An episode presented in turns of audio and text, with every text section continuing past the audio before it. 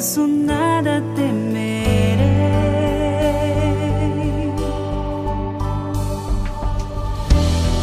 Eu nada temerei, o mal enfrentarei. A palavra de Deus é do livro de São Mateus, no capítulo 8.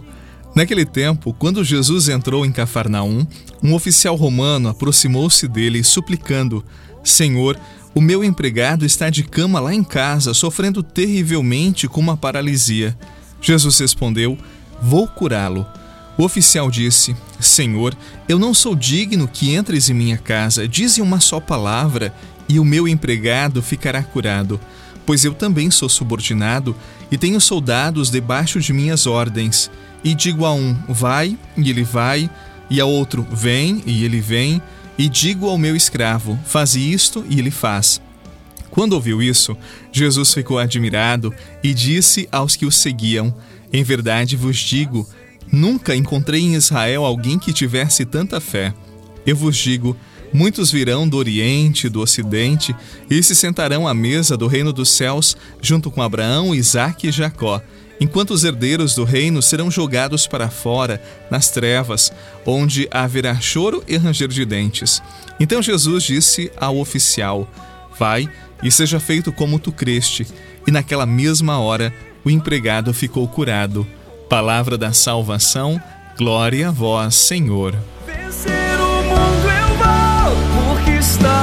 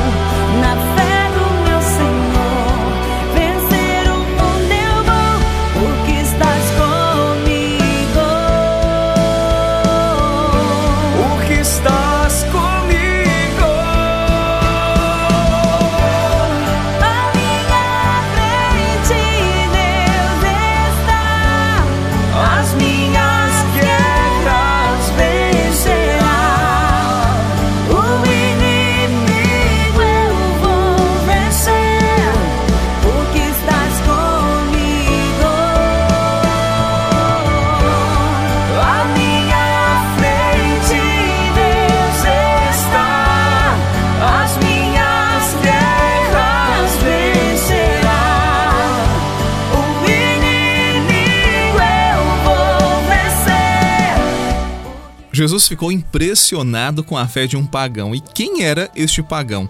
Nós não temos muitas informações sobre ele, nem sabemos seu nome, mas por ser um oficial romano, nós podemos deduzir algumas informações.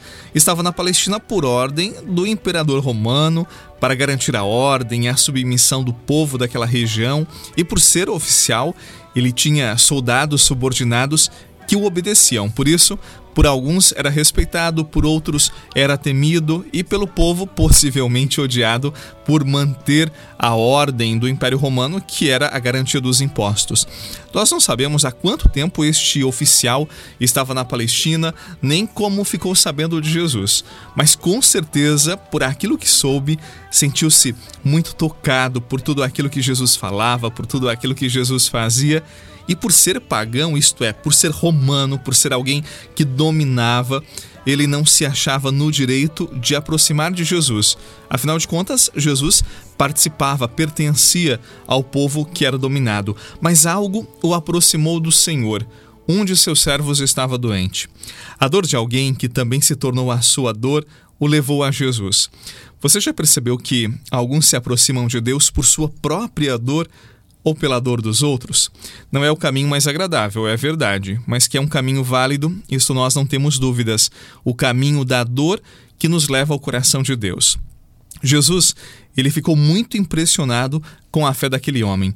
Ele não se considerava digno de receber o Senhor em sua casa, por isso disse: Senhor, eu reconheço o poder da tua palavra. Se eu, que sou um simples homem, quando digo algo simples ou uma simples ordem, as pessoas obedecem, imagine o poder da tua palavra.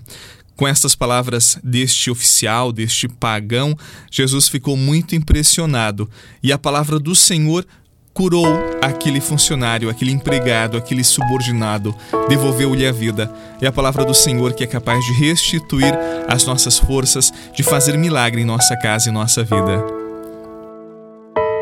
Sentado ali, olhando aquela cruz, meu coração não podia entender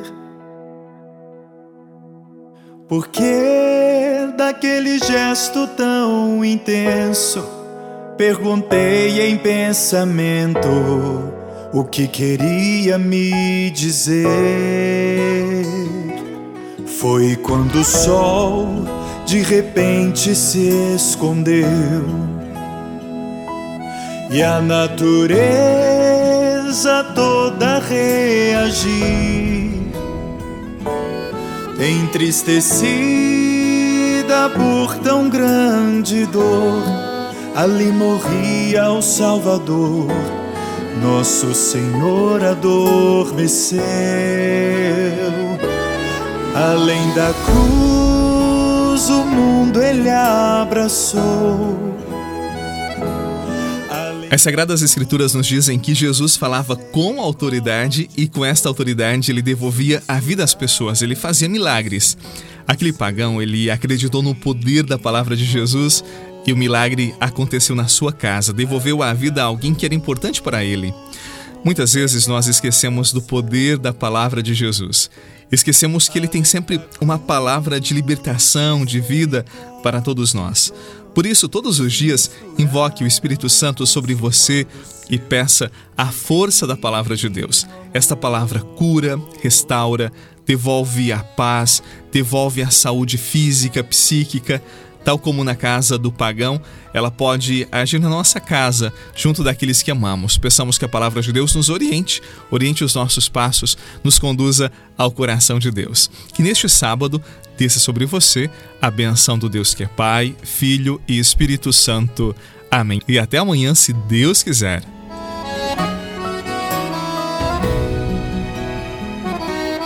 Foi quando o sol de repente se escondeu e a natureza toda reagiu,